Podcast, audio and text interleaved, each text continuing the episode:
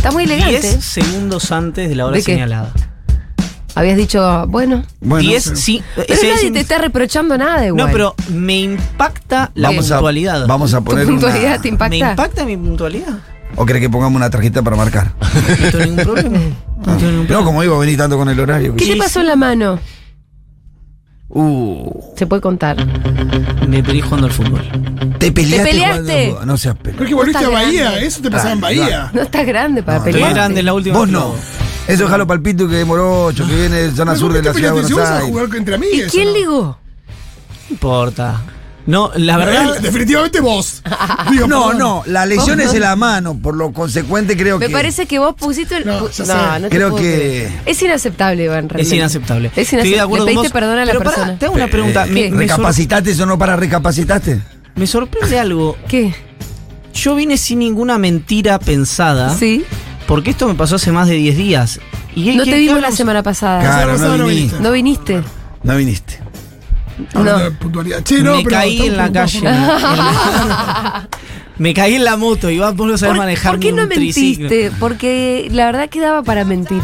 Sí, pero la No, verdad. a mí me, me- son cosas que pasan. Me extraña que no recapacitaste sobre tu actitud. Recapacité, recapacité. ¿Le pediste perdón perdón. al otro? Eso. No, bueno, tampoco. Ah, tampoco soy boludo. Sí, ¿puedes Pará, contar yo también- fue? yo ¿Cuál fue también. Yo también fui ¿Ligaste? golpeado. Uh, sí, sí. ¿Po- Sí, ¿Podemos contextualizar o.? Sí, un poquito. fútbol. Pero- ¿Qué fue un cruce? Sí. un corner? ¿No fue corner? Yo te digo, mira, No, el, sábado jugamos nosotros, viste que nosotros somos Boca, una- jugamos eh, penal, eh, tiro libre para nosotros, el arquero nuestro patea. Y el arquero antes le había gritado, porque había acomodado mucho la defensa, que vas a patear a la no sé qué. Y cuando hizo el gol fue, le gritó el gol en la cara, pero 30 segundos. ¿Y se podría la momia? Y ahí se empezaban a empujar, te voy a correr todo, che. No hubo piña, pero Ay, estuvo por ahí. favor, tienen que madurar realmente. No, yo esta lógica tribal no la ejecutaré No. nunca más en la vida. claro. Y em, ya está. Ya es la y el última resto de los jugadores. Además, era un fulbito, un fulbito 5. Seis, No es que estaba sí. jugando a la No. Copa Libertadores. No, viste que yo no, no juego al fútbol Por eso te profesionalmente. digo. Claro. De hecho, el los profesionales no se ¿qué pegan. actitud tomaron? ¿Tipo masa como diciendo, che, somos todos amigos? ¿O eh, se puso más picante? No, no, no, fue to- todo era ridícula. No, era general. Era- no, no, no, no, no, todo era como dale. Ridículo dos jodiendo, giles. Claro. Ah. ¿Qué es lo que pasa a esta edad que decís, che, en ¿Qué serio? haces? Sí, sí. Pero bueno, em, Se me cayó un ídolo, hermano. No, si van, si- a mí no me sorprende nada lo No, que está yo pensé que contando era, ahora. ya había quedado enterrado tu pasado en Bahía eso. última vez. Se ve que. Me, me gusta. Uy, dice. Uh, apuraste a Diego le quisiste pegar. Ponete el auricular porque si no no lo No me voy a poner ningún auricular, voy a negar toda situación que, que yo no, no esté percibiendo. Y sin los auriculares no puedo escuchar nada. Este, mm, y para más por la otra vez te pegaste solito cuando te Me pusiste los auriculares. ¿Cómo es que no hicimos un, un No reel? no un reel, un, no, Sí, un, un boomerang. Un boomerang Eso. había que hacer. Bueno, nene, la gente quiere escuchar. La gente no quiere escuchar nada, gente eh, la gente no quiere. quiere saber nada. la gente. Se quiere ir de vacaciones. No es un newsletter plagado de optimismo eh, el de hoy. Yo dije que era realista, en mi opinión. Pero bueno, hay mucho foco en la reunión en- ahí en el Yao Yao. Y una cosa que, que, claro, yo lo había pensado, que vos pones ahí como. Ya es una sana costumbre de esos sectores que se juntan a cada rato a pensar en su proyecto de país. Se acercan a la subdirigencia, o por lo menos a la dirigencia política que más cerca tienen. Y no. Y, y- y- y también la que no, eso quiero decir. Bueno, ok. Porque, por ejemplo, el En la que foro se pasado. sienten que se representan, pero se No, no, pero juntan. eh, el foro pasado fue Guado de Pedro, este foro Sí. fue Martín Guzmán. Mm. eh, también en el Milei, pasado. Larreta, Macri. No, no, pero vos decís en los que se sienten más cómodos. Sí. Supongo que te referís a Milei y a la reta de Macri. Sí. Yo lo que estoy planteando es la diversidad. Sí. Estuvo Guzmán, estuvo Guado de Pedro. En la anterior también había estado Manuel Álvarez Agis. Sí. Eh, hay- eh, la realidad que Es uno el es que uno hace contra cuatro tres siempre. Obvio y además son sectores de poder. Sí es cierto que yo veo, así como te digo que veo más rigidez ideológica en estos sectores que por ejemplo en la dirigencia política, en general no veo congreso de la CGT donde caiga Melconian, digamos. No, Eh, uno me dirá, bueno, porque uno es discurso establecido y el otro es contradiscurso. También es cierto. Que esa sería una respuesta inmediata y, y Sí. lógica. Lo que digo es, eh, cuando uno ve, eh, y creo que pasa, de- depende cómo lo quieras enfocar. Si lo enfocas con una lógica de optimismo, como yo quiero encarar y percibir esos lugares, o si lo encarás como una lógica de, eh, de pesimismo, que es, bueno, lo que vos decís, Iván, son las excepciones que confirman la regla. Yo lo que veo por los diálogos que tengo es que eh, hay un lenguaje que puede ser, uno puede no creerlo o puede decir que eso después no se materializa en nada, pero hay un lenguaje de una preocupación eh, colectiva. Ahora, lo que pasa es que después los abordajes de, para solucionar esas cuestiones colectivas Sí. no son... eh, Son más bien sectoriales. Integrales, claro. Pareciera que son más bien abordajes para cuidar a los intereses de esos sectores concentrados. Pero ponele, hay o sea, se preocupan por la inflación, pero digo, después a la hora de solucionarla, en realidad, mm, No, inflación, pobreza, falta de cosas.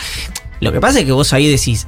Eh, eh, lo que me da la sensación que pasa en esta situación de Sí. la historia argentina es que nadie puede decir.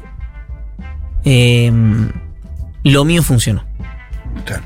En, en una expresión prolongada de tiempo. Por el kirchnerismo podría decir, que es la opción más inmediata que tenemos, lo mío funcionó. Cuando vos mirás la película, bueno, funcionó hasta un momento. Después lo que empezaste a hacer es morfarte los stocks que habías acumulado durante una larga porción de tiempo. Entonces, ahí hay algo interesante que a mí me parece que es eh, eh, una... Voy a, déjenme tensar y Sí. exagerar la situación. Cuando Macri, Sí. le- yo no sé si lo puse o no lo puse ahí, eh, Macri dice en el foro en un momento, ustedes y los dueños de los medios y, y alguno- algunas empresas grandes venían y me decían, bien Mauricio las transformaciones, bien Mauricio lo que estás haciendo, bien de romper con lo establecido. Y cuando se estaban yendo y estaban en el descanso decían, pero la mía está, ¿no? mm, Macri dijo eso. claro. No lo dijo. Salvando que configuraría un Borón, delito. Digamos.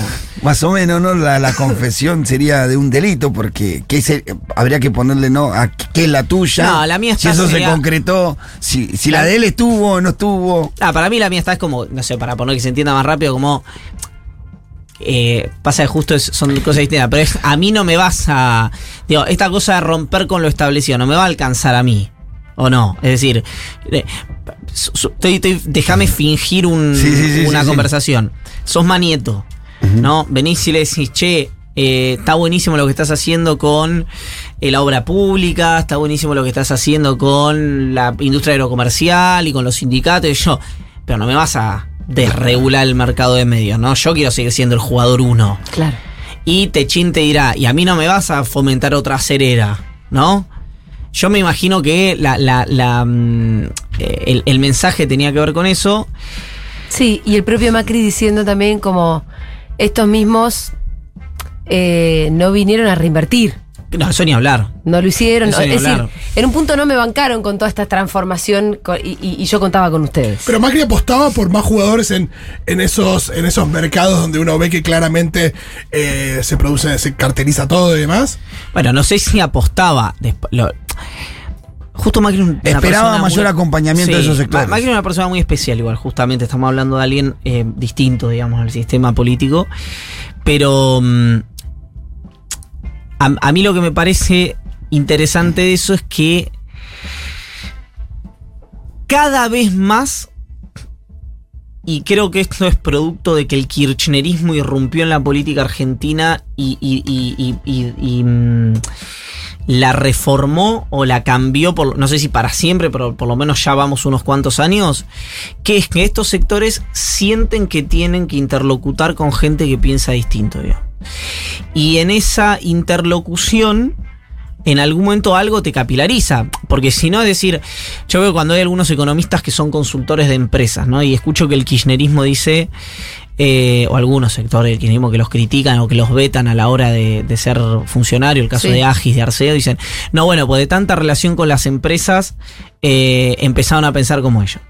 Y yo digo, bueno, y cuando y, y no, no les puede pasar al revés, digamos. Es decir, el, el universo popular está lleno de gente que es tan imbécil que no puede confundir a nadie, eh, que, que no puede eh, convencer a nadie, o como decía Truman, cuando no puede convencer, confunda. Hay una lógica ahí medio de inferioridad, de vejación, de autosometimiento, en la cual si mañana va un X, va cualquiera de nosotros, va Julia, va Pito, va Fito, voy yo a hablar con... eh, Al coloquio idea.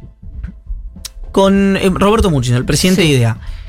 Y salís de ahí, te sacas una foto y decís, vale, lo compró. Nunca el Pitu lo puede convencer a Murcia. Nunca el Pitu le puede hacer sentido a Murcia. Siempre hay una lógica de inferioridad en los sectores Mm. del, del- del- del universo popular, digamos, en la que primero estándares éticos lamentables, porque vos tenés ideas, te vas a sentar con alguien, esa persona te ofrece plata e inmediatamente te compró. Es decir, todo el universo popular tiene estándares éticos son lamentables. Ideales y con visiones Ideales y convicciones muy débiles y después intelectualmente es un universo de gente que a duras penas sabe atarse los cordones. Y el resto del mundo como tiene plata y son súper inteligentes o te convencen o te compran. Bueno, a mí esa lógica en general me cuesta eh, abrazarla, yo no la creo. Eh, y eh, así como vos vas con un dirigente político que forma parte de tu universo de ideas o no y te puede seducir o podés, te puede hacer sentido algunas cosas que dicen, vas con empresario y algunas cosas te pueden hacer sentido, algunas cosas no. Lo planteo abiertamente. Es decir, cuando... Eh, debe haber pasado a Julia, debe haber pasado a cualquier persona que tiene empleados. Vos tenés una lógica de lo que es tener una pyme en Argentina antes y después de tener una pyme. Es decir, eh, vos Sí. tenés una lógica de lo que son los impuestos en Argentina antes y después de tener que pagar impuestos. Pero no la carga impositiva si es alta, si no es alta solamente. ¿Cómo tenés que tener sí o sí, por ejemplo, un contador para. Te estoy haciendo algo muy chico, ¿eh? Para pagar impuestos en Argentina, porque se te pisa uno con el otro, con el otro, con el otro, con el otro. Ni siquiera estoy hablando de eso. Yo creo, por ejemplo, que eh, cuando los. eh, sí, lo he hablado de esto con funcionarios. Se habla de una reforma laboral, una reforma impositiva. Para mí eso es una, eh, una estupidez, digamos. Es decir, pensar en que hacer más fácil despedir te resuelve el tema, en, a mi juicio, es o gente que despide mucho o que es una cuestión ideológica, porque vos lo que tenés que tener más, más facilidad para contratar, no para despedir. El otro día me lo decía alguien sobre el proyecto que tiene algunos textiles de la mochila argentina, del fondo, para cuando haya despidos y qué sé yo, y que no sean juicios laborales. Me dice, ¿vos sabés cuánto? Tiene 11.000 empleados la persona que me lo dijo. Me dice. ¿vos sabés qué porcentaje, cuántos eh, empleados tengo yo? Digo, no, 11.500. ¿Cuántos juicios laborales tengo? 42. Dices, es menos del 1%. Sí. Es decir, yo no necesito que me faciliten despedir. Yo necesito que me faciliten contratar, que baje la brecha.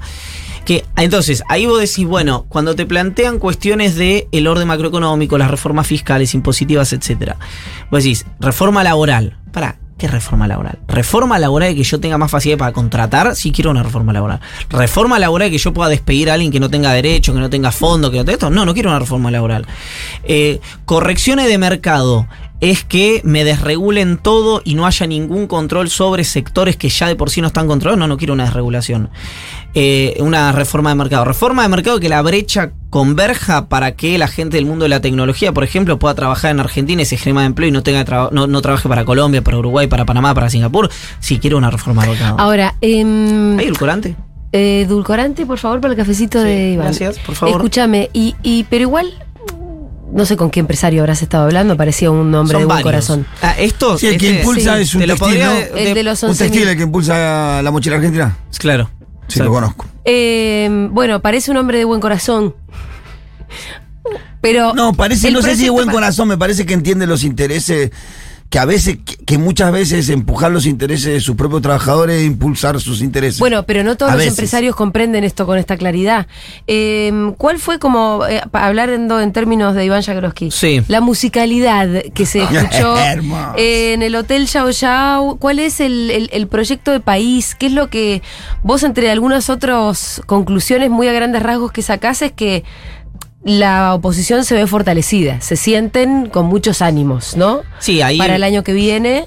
eh, que se lo escuchó a Milei también como un actor con un peso que no tenía hasta hace poco tiempo Sí. y al mismo tiempo Desilusionó. que desilusionó porque no tiene las ideas tan claras. Digo, ah, ahora se dan cuenta. a mí me parece Ahora lo pusieron ahí, ¿no? Ahora, lo, o sea, ustedes ya lo pusieron ahí y ahora lo escuchan hablar y les da un poco de miedo. Bueno, ojo también con a, a- a quién inflas, porque Sí, y ahí yo. parecía que no tenía las ideas tan claras. Bueno, uno se dio cuenta de la primera vez que lo vimos en el canal de. Sí, pero agradezcanle a. mm, la- yo ahí tengo una diferencia en general cuando nos culpan a nosotros, a ustedes, a mí, de la presencia de mi ley. Milei no es producto de la prensa, Milei es producto del deterioro de la calidad de vida de la gente, que quien no le dio respuesta fue el sistema político. Mira, si yo me voy a hacer cargo de chúpenme los huevos, diría Galtilio Costa Febre. Mira, si yo me voy a hacer cargo de Milei, ¿no? Cuando eso. tenés al peronismo no- gobernando y al pro gobernando distritos muy importantes, donde irrumpe él, porque Milei no saca 40 puntos en Córdoba, saca puntos. Está bien en Córdoba, pero saca puntos en la capital y tiene caja de resonancia en Hay la que provincia asumir que igual hay una conjunción de cosas porque obvio que mi ley gana y se robustece en la medida que haya un descontento generalizado, que de hecho yo incluso creo que mi ley no solamente le saca votos a Juntos por el Cambio, No, eso está medido. ¿no? 80, le saca, no, le no, saca o- vo- no. Ah, sí, 100%. 80% de los votos que le saca Milei Es a Juntos por el Cambio. por el Cambio y hasta el momento. Sí, esto sí, después sí. puede cambiar, pero en la última medición que hizo Management and Fit Ok. y que hizo también Uno de cada tres, ¿no? eh, sí, más también. Entonces Y- mi ley es un problema de Juntos por el Cambio. Exacto. Hoy es un problema, Es un problema por de el Juntos cambio. por el No sé Cambio. qué va a pasar más adelante, ¿eh? Bien. Sí, Hoy la es un el problema Frente de Todos pierde votos para todos lados un poco. Bueno, pero eso es como cuando te Tiene que ver eso. Ah, Pero eso tiene que ver con. Pero eso no tiene que ver con Milei, No, digamos. no, no, por eso. Bueno, pero al mismo tiempo creo que alguien lo puso a mi ley en el lugar de relevancia que tiene y los medios en un momento le empezaron a dar bomba. De hecho, estaban medidas las horas. Sí, podrían haber puesto otro también. Horas de televisión que tenía mi ley en un con momento. varios, ¿eh? Probaron con varios. La pregunta sería, también hubo medios que...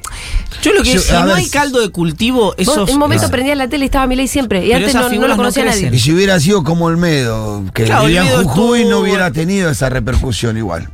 Me parece a mí. No, pero es verdad que si no hay caldo de cultivo. Claro, de Narváez, ponele, lo pusieron los medios, sí, bueno, ganó y se, se hundió como un No, de plomo ahora, me parece que es como, como, como que, que es un todo, es un condimento más de todo. Si hubiera sido el mismo Milei en una provincia norteña, hubiera tenido un impacto muy medido ahí. Como es Milei, está en la ciudad de Buenos Aires, los medios apuntan acá y encima tenés no resuelto un montón de problemas que dijiste que venías a resolver. Totalmente. En ese escenario completo, toma. ahí. Es multicausal. Claro. Milei igual aparece durante el macrismo, ¿no? Recordemos que él, Sí. Sí. él aparece ahí. La última parte. La última parte, exactamente. Eh, lo que. A ver, el planteo que es. Yo veo algo, y no lo. En el foro, obviamente, en el foro Yoyota, claro. Pero digo, hablo en, en, en otros lugares, en lugares donde el peronismo no ganaba, gana. Hoy, gente donde el peronismo gana. Sí. Que eh, sigue habiendo, ya, ya lo hablamos un millón de veces, digamos, pero yo quiero hacer hincapié porque a veces veo con esto la discusión con el Fondo Monetario como si no se pudieran circunscribir las discusiones, ¿no? La interna del gobierno. Eh, y esto es algo que dice Mariana Mazzucato, eh, es una economista italiana muy, muy importante, que dice los progresismos a nivel global, parece... pa- Es impresionante esto, porque parece algo que decís, che, pero ¿cómo le puede pasar a todos? ¿Qué es, ¿Cuál es el fenómeno que se da? Dice, no hablan de creación de riqueza, hablan de distribución Sí. solamente. Lo que pasa es que cuando vos, digamos, distribuís, distribuís, distribuís y no creas riqueza, en un momento, digamos, eso.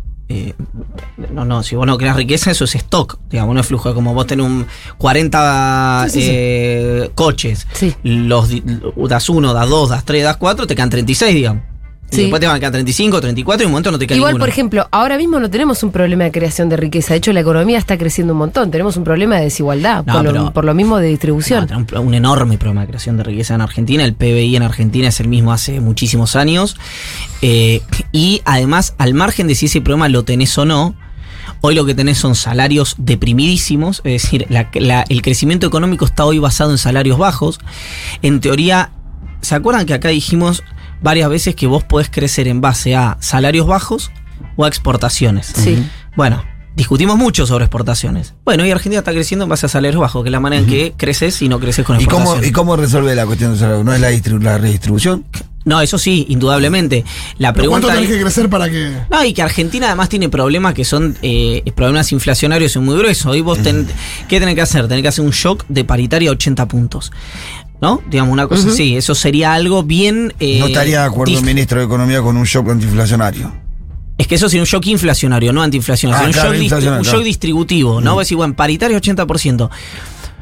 Perfe- Para mí es lo que hay, digamos, yo estoy convencido que ese es el camino. La pregunta es, bueno, cada vez que vos tomás, digo, tocas acá, Claro. se levanta acá, Sí. etcétera. La, man- la manta, la manta corta. El shock, pero con congelamiento de precios. Porque si no. no, para mí Ni lo, siquiera, ni siquiera congelamiento de precios, ya lo hablamos 12 millones de veces. Esto es como el, fo- el fondo, es decir, el acuerdo con el fondo.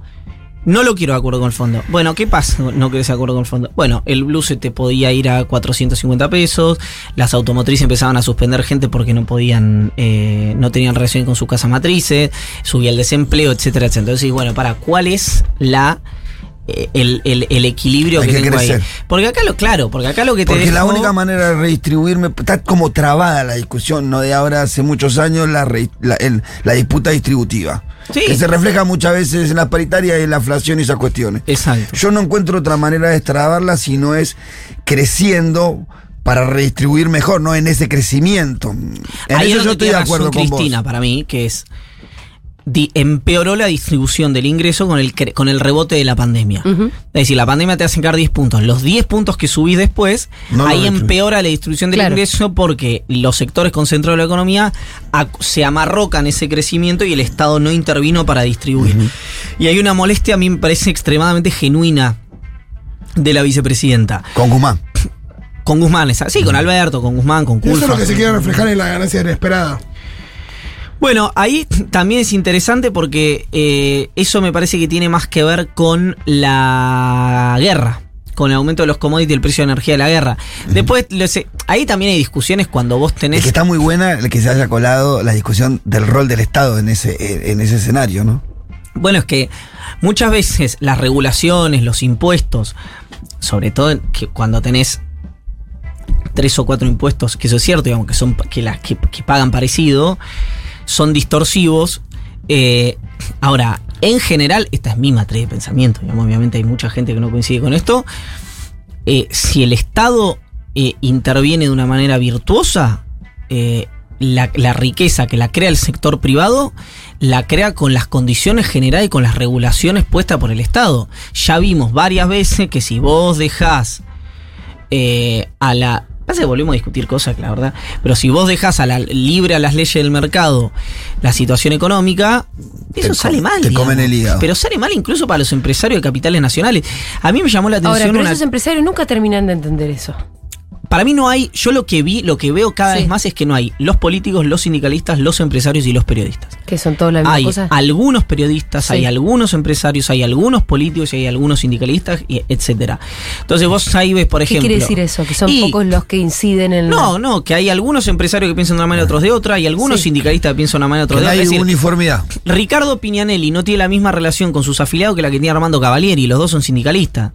Y, eh, eh, qué sé yo, eh, eh, Daniel Herrero, eh, que Pitu lo conoce, el que era CEO de Toyota, no tiene la misma relación con la Argentina que la que tienen algunos emprendedores que están viendo en Uruguay. Y el- hay políticos que tienen una visión permanente en cómo la pasa la sociedad y políticos son solamente gente de palacio y los dos son políticos. Entonces yo creo que no vamos hacia donde estoy pidiendo yo que vayamos, vamos exactamente para el otro lado, pero eh, como una suerte de, eh, el, eh, digamos, el último japonés en la selva, no el último, pero digo como una figura, Eh, digo, Argentina enfrenta una serie de problemas muy gruesos que se abordan con para mí con demasiada simpleza. Entonces, lo que creo que está pasando y lo que va a terminar pasando, a menos que haya un crash, a menos que haya un crash, es que como el mundo va para un lado y el peronismo tiene un discurso que, aparte es muy loco, porque el peronismo gestiona, crea riqueza, genera nuevas empresas, genera poder de compra, genera guita para que los empresarios tengan plata, los trabajadores tengan plata, pero tiene culpa de hablar de eso. Es una cosa extremadamente singular. Es el proyecto político que más riqueza crea y tiene miedo de hablar de creación de riqueza. Entonces, a mí eso me impacta. Digo, si hay una culpa ideológica o algo por el estilo, bueno, sáquensela la culpa ideológica, porque hoy, en este momento, el universo va para un lado, el mundo va para un lado. Y el peronismo lo que hizo, en general, cuando pasaron estas cosas, es adaptarse a esos momentos con, viste, como dice... Sacando el mayor provecho posible. Como dice China, ¿viste? China dice este es un capitalismo, con un comunismo con particularidades chinas. Bueno, es un capitalismo con particularidades peronistas. Lo hizo durante mucho tiempo, lo hizo, pero lo hizo Pero, Perón, que hizo una reforma de mercado brutal antes de ser gozo. Eh, eh, Después hubo otras expresiones que nos han gustado menos, seguramente con la presión del turco Menem, pero después un tipo que habla de superávit gemelo, que el superávit no era ni izquierda-derecha, era Néstor Kirchner, digamos, ¿no? el creador de todo eh, esto que estamos discutiendo, el frente de todos, la génesis de esto. Y después Cristina, digamos, Cristina eh, lo- lo- eh, al 9% crecía, digamos. ¿Qué- ¿Cómo te- se piensan que le, le iba a los empresarios creciendo al 9%? Ahora, ¿Por qué? Pero a vos te parece que, que al peronismo le falta hablar de la creación de la riqueza. Yo creo que y si que vos debería hoy- serlo. Yo creo que si vos haces una encuesta, Sí. una encuesta bien hecha, digamos, si, si eso existiera, vas y hablas con los sectores que te definen la elección, ni el 20 de un lado ni el 20 del otro, Sí. o el 25, el 25, lo que quieras, preguntas, che, eh, ¿quién está a favor de la creación de, de la generación de riqueza, de la inversión, de que haya más empresas y se genere trabajo? Yo estoy convencido que la mayoría, si un 60-40, te va a decir que eso es la oposición. Porque vos escuchás los discursos y permanentemente algunos hablan de, las voces más fuertes estoy hablando, ¿eh?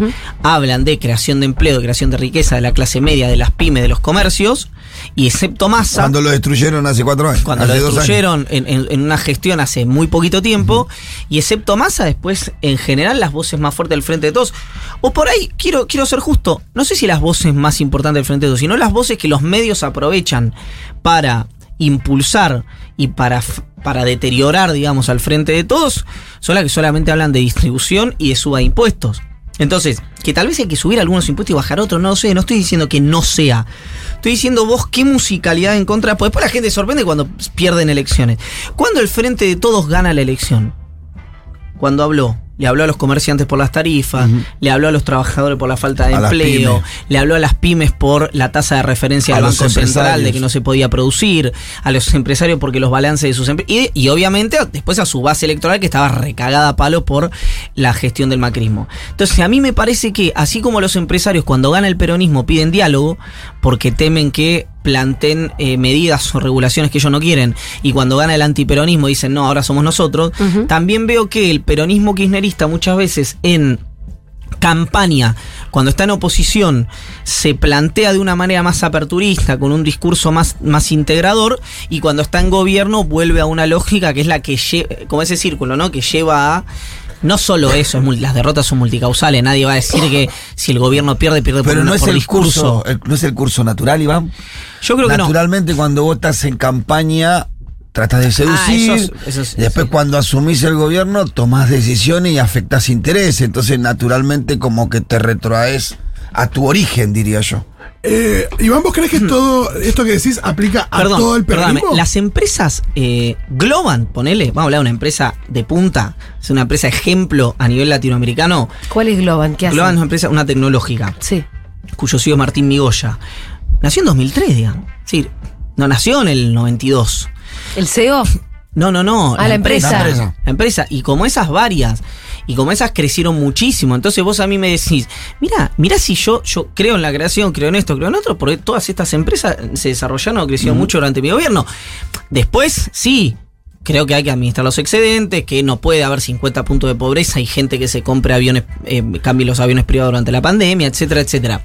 Ahora, lo que planteo es, después el empresario te puede decir, sí, yo crecí a pesar de... Es que eso es lo bueno, que creen. Está bien, pero eso es una.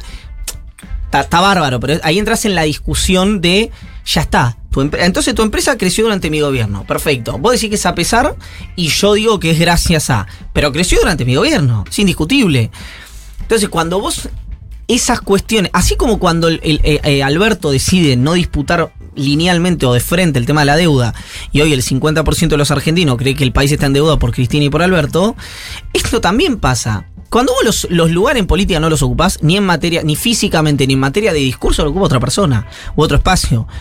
Por eso, Juntos por el Cambio generó una lógica de déjenme abrir muchísimas comillas. Sí. Muchísimas. Abro comillas. Muchas así. comillas. Muchas comillas. Moderación. Cierro comillas. Cierro comillas. Cierro comillas.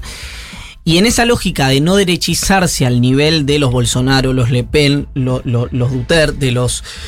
etcétera, aparece un Milei. ¿Por qué? Bueno, pues ese lugar lo dejó vacante, entre comillas, junto por el cambio. Y te crece la izquierda en la provincia de Buenos Aires, pues en teoría el, peronismo deja vacante eso. Bueno, este- el frente de todos existe justamente para que haya en el frente de todos alguien que le hable a eh, los sectores que incluso hoy sufren, pasan hambre o, les cuesta llegar a fin de mes, a los sectores que están como un poquito más acá, y entonces esa economía medio informal, ¿no? De eh, el, el- el- el panchero de retiro o el que vende cosas en los semáforos, el comerciante que la pelea, el comerciante que está un poco... El peronismo tiene un elemento para cada eslabón de la cadena productiva de la Argentina. No hablarle, no hacer de eso una fortaleza, a mí me parece que es un error. Yo creo que no solamente no le hablan a esos re- pseudo representados, sino que se putean entre sí. Bueno, hoy, oh, claro, es verdad lo que se pitó. No Hoy, pasaron de largo, digamos. Hoy llegaron a una situación Sí. de, de- de- de autoflagelación medio extraña. Eh, mm, yo creo que alguno desde adentro te podría decir que del kirchnerismo eligieron empezar a hablarle a ese sector, ¿no? Que ese, ese sector se siga sintiendo representado por alguien en la política Sí, y que a ser. eso, a eso apuntan diferenciándose del gobierno. ¿Quién Te puntualmente? no, te podría Yo no decir creo que, no, yo creo que no le habla, desde, ese es desde el problema. kirchnerismo duro que ahora está tiroteando, te podrían decir, mira, alguien tiene que empezar a hablarle a ese sector que no llega a morfar y nosotros somos los representantes Pero está bien eso. y vamos a seguir hablándoles. Pero eso está, Y está es- bien que el, que el kirchnerismo le hable a eso. Sí, y, y- está bien que dejen sí. que el albertismo masa le hablen al resto y que Bernie le hable a los que quieren eh, mano dura y que porque cuando eh, a todo el mundo le gusta estamos, perdón, quienes creemos en un mundo más igual, a quien nos duele las, injusticias, quienes creemos en que las libertades individuales son necesarias para vivir mejor y no queremos hostilizar a nadie por, no sé si se dice así, pero por su orientación sexual, religiosa, etcétera. Todos esos hoy estamos en una situación defensiva, o por lo menos en disputa. Es decir, esto no es eh, gusto, digamos, ¿no? O sea, ta- ta- no- nos Sí, damos cuenta de esa Estamos situación, en un ¿verdad? contexto de avance de la derecha, Bueno, de robustecimiento de la derecha, además de eso, no debilitamiento existe. del peronismo. no existe la, la pureza y el ganar elecciones. Ahora, ¿vos querés pureza? Después vas a la oposición. Y no lo digo yo, digamos, Lula da Silva eligió a un tipo recontra promercado. Lula da Silva, papá Lula, un tipo estuvo preso, le inventaron una causa, lo persiguieron de todas las maneras posibles. La mujer murió en el medio de eh, su situación procesal. Él dijo que iba, no dijo la palabra vengar, pero dijo algo parecido en el funeral de, de su esposa. No estamos hablando de un señor al que le puedes contar las costillas. Eh, Evo Morales eligió al, y Álvaro García Linera, al responsable del milagro boliviano, eh, basado en los superávit gemelos y en el, y en el superávit fiscal. Eh, no sé, yo.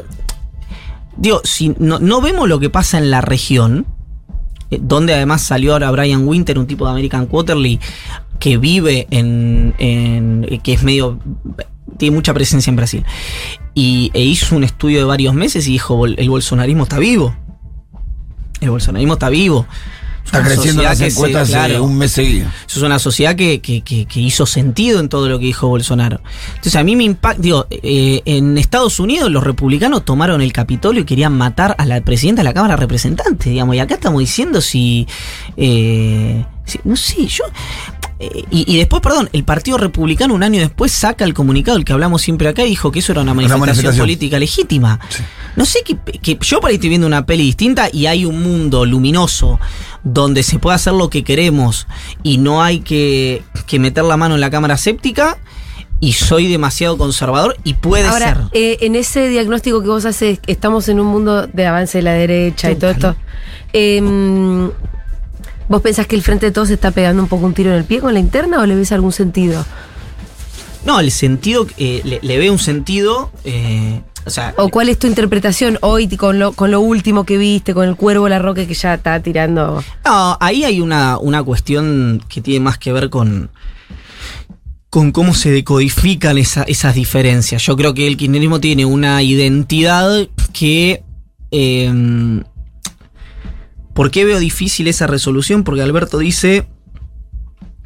Son dos identidades muy claras. Alberto dice, hasta que no me dejen de tirar, hasta que no estén dos meses sin pegarle a un ministro, yo no la llamo Cristina. Sí. Cristina dice, la única manera que tengo que me llame es si yo le pego. Entonces, viste, son dos cosas que es... eh, Se no- anulan no- se anulan, inmediatamente y todo el tiempo. Ahora, para mí, yo ya lo he dicho acá, digamos, donde se equivoca muy fuertemente eh, el, el kirchnerismo es en acuerdo con el Fondo Monetario Internacional, en esa posición, y una posición que queda medio rehén en, todo lo que, lo, que, lo que rodea a eso. Y donde creo que se equivoca claramente el presidente es que el presidente no puede eh, supeditar las críticas de un sector de la coalición a juntarse con la accionista mayoritaria de esa coalición para resolver los problemas, digamos. Me parece que estamos en el medio de dos posiciones políticas que a mi juicio ninguna de las dos tiene sentido o ninguna de las dos tiene total sentido. Todas tienen algo de razón, por supuesto. Eh, y que eso lo que puede facilitar, lo planteo de otra manera. Si esta inercia sigue así, va a ser imposible, imposible, se rompa el frente o no se rompa el frente, va a ser imposible que la sociedad y que los votantes del frente de todos no decodifiquen que la elección la perdieron los que apostaron a la interna. Yo no sé si es verdad o no. Yo lo que veo es lo que sale en todos los sondeos, en todas las conversaciones. ¿Cómo es eso? Repetilo, no te seguí. Vota, hombre de paja, ¿no? Acá, un votante del frente de todos. Sí. Se para en el 10 de diciembre del 2023 y está asumiendo Juan opositor. Ese votante ese día va a decir, no va a decodificar si perdiste, perdiste pues se pelearon. Mm. Perdiste porque en lugar de resolver las, las cuestiones en una mesa y que alguno del brazo a torcer y lo que sea, no va a... mm, en su mayoría, obviamente hay sectores que sí, pero en su mayoría, obviamente Cristina va a, a- a obtener, a, a resguardar, digamos, por historia, por mérito, por tradición, etcétera, etcétera, una fidelización muy importante. Pero en su mayoría, mi- a mi juicio, va a haber un enojo muy fuerte. Sí, porque no sobre- pudieron resolver la sobre interna. todo si gana alguna expresión de la oposición más. eh, Sí. No, Es que más- la que más gane dura. va a ser más de derecha. No, Hay- No, es- que esta. No, No, entre las que hay, dice, sí. ahí, ahí entre hay una las que duda. hay, cada- creo que la- el corrimiento que va a ser cada vez más a la derecha depende qué, nivel, qué, qué alto es el desastre de este gobierno. Bueno, Cuanto más malo este gobierno, más a la derecha se va a correr la Sí, sociedad. incluso el propio Macri, que eh, si querés en la, en la campaña que lo llevó a presidente parecía un socialdemócrata. exacto. Tiene Ay, su- perdón, Macri, acordate. Está bien esto, porque Macri decía. Hay que mantener como está Aerolíneas Argentinas. Total. digamos. Hoy se lo preguntás y te dice, ay, pero entra con una motosierra él. sí, digamos. sí, sí, sí, sí. Está mucho más corrido que él mismo. Es el- te diría que es el Macri, el original. El Macri sin estar mediado por Marcos Peña. Total, digamos. total. Sí, Eh, igual el original creo que ya no lo conoce. Ya se. No, el es este. original es el no coacheado, es el de boca. Es este.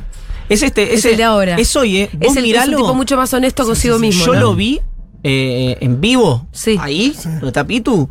eh, ¿Fuiste al casamiento de la nota? relajado, cómodo, y dice lo mismo que Non. Dice lo mismo que en un reportaje. Es decir, lo que está viendo Macri, yo no sé si lo está viendo bien o no, pero lo está viendo evidentemente, es que sus ideas empiezan a hacer sentido. Y que vos tirás el tiro, o la, la flecha la tirás lo más lejos posible, porque después tenés que traerla. Y entonces que caiga, ¿no? Es como decíamos eh, en, en todas las discusiones de esta naturaleza. Vos pedís, no sé. em, qué sé yo, eh, quiero echar a todos los jueces de la Corte Suprema y que Apuntás sea arriba, cosa- después para bajar y tiempo. Y después qué haces, negociás uno. Sí, sí, sí. Ah. Bueno, eh, en el ahora sí también es una película que está completamente abierta. No, no hay ninguna definición eh, en ese sentido, porque vos cuando te fijas, así como te digo esto, que todo se derechiza y qué sé yo, el espacio político y en Juntos por el Cambio que se coló en la discusión es el radicalismo. Entonces vos hoy ya no tenés Vidal, Larreta y Macri eh, como conductores de Juntos por el Cambio. Hoy tenés a Larreta, a Macri y al radicalismo, radicalismo. como protagonistas de Juntos por el Cambio. El radicalismo no tiene la visión que tiene Milei o que tiene Macri o que tiene Bullrich de las cosas. De hecho, Manes dice en privado que si lo suman a Milei a la, mm, a la coalición, el radicalismo se va. O por lo menos él y una parte del radicalismo se Y van. Burley insiste en sumarlo, no cerrar las puertas. Bullrich insiste en sumarlo, eh, la reta tampoco quiere. Eh, está todo muy, muy, muy abierto. Muy, sí, muy tampoco la, tampoco la oposición es un jardín de flores, ¿no? Para nada. Se tiran con de todo. Para ¿no? nada, para nada. Pero como el Estado es rector, No, lo que se pasa es que nota la- mucho más. lo que pasa es que el fuego del frente de todos es tan rotulante, tan las declaraciones del Cuervo Larroque de hoy a la mañana. Sí, quiero aclarar algo porque a mí me Cada se impactaron las del gobierno es nuestro. Sí. Y la fui a escuchar. Y no era tan así. No, lo que dijo Larroque habló del gobierno es nuestro en el sentido de Somos nuestro parte. gobierno, somos, Somos parte. parte. del gobierno, no dijo dame mi gobierno.